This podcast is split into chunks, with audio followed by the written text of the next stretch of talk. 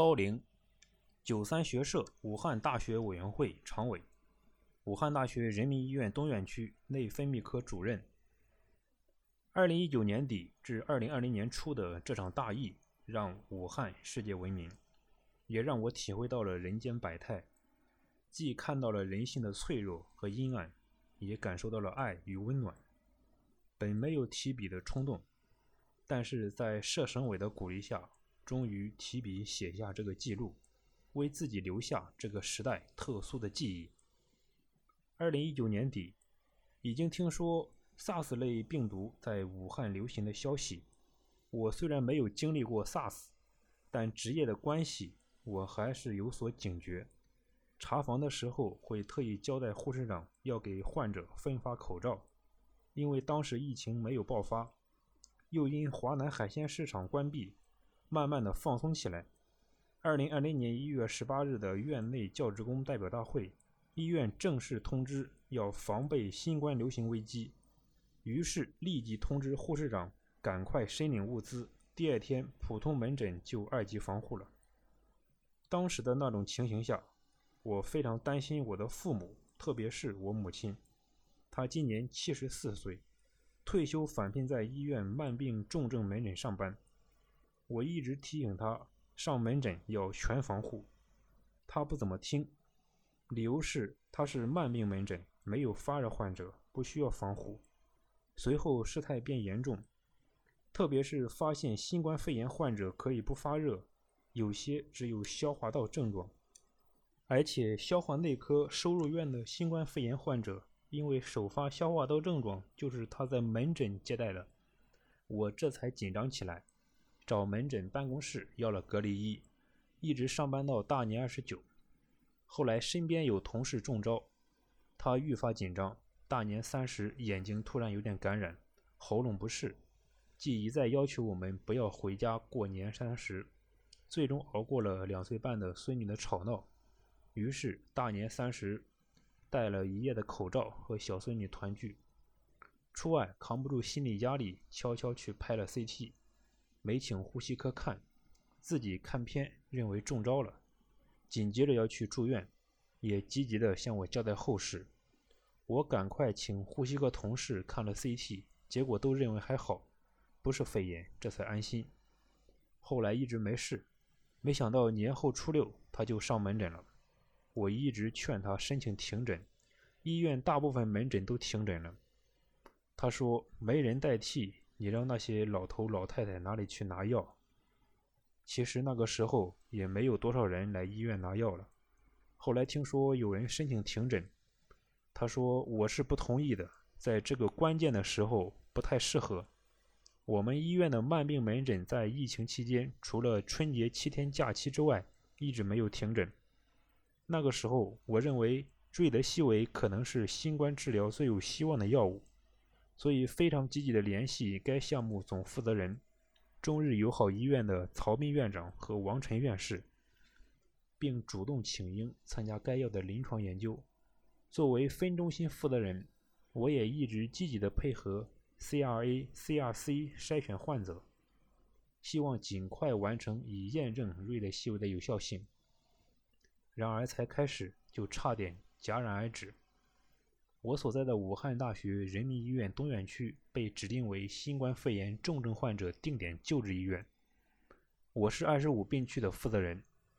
我们科开科第一天就收治了十二位患者，之后患者流动比较快，好转的患者要转出至火神山医院，以腾出床位给新的重症患者。我们病区患者相对稳定，其他病区每天都有患者去世，许多医护当时出现了心理崩溃。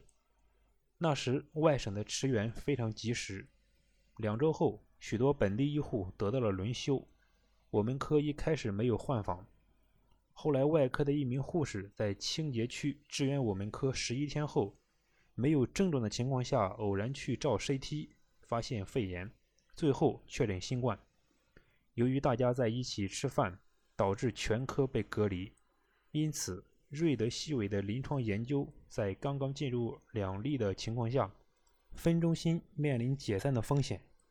当时 CRA、CRC 全部换人，科室其他所有医生全部隔离。在关键时刻，我紧急联系新的团队和 CRA、CRC，并在换防团队的帮助下，最后顺利入组二十人。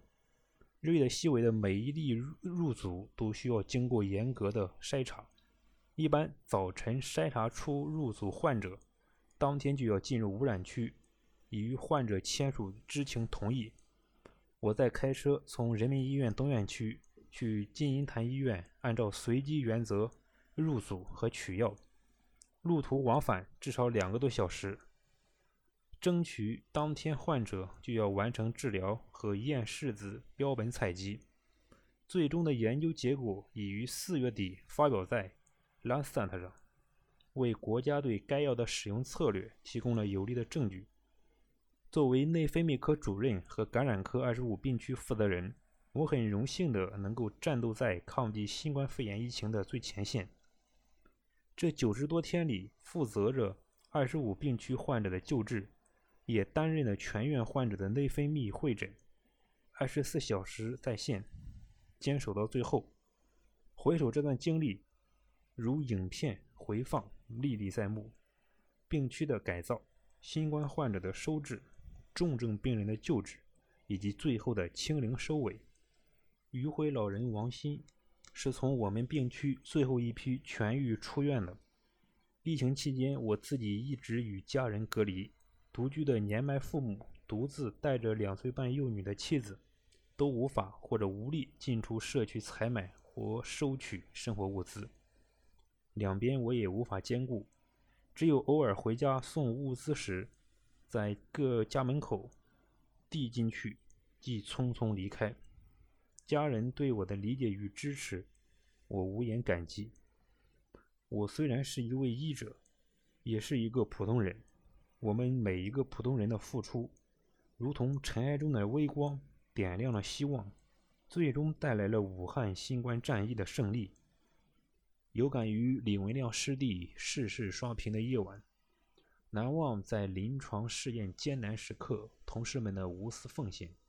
也记得一位小女生志愿者，记录了为了帮助他人奔波而自己不幸染病的日日夜夜，写下这段文字，希望我的回忆成为时代记忆的一部分，被留存、怀念和反思。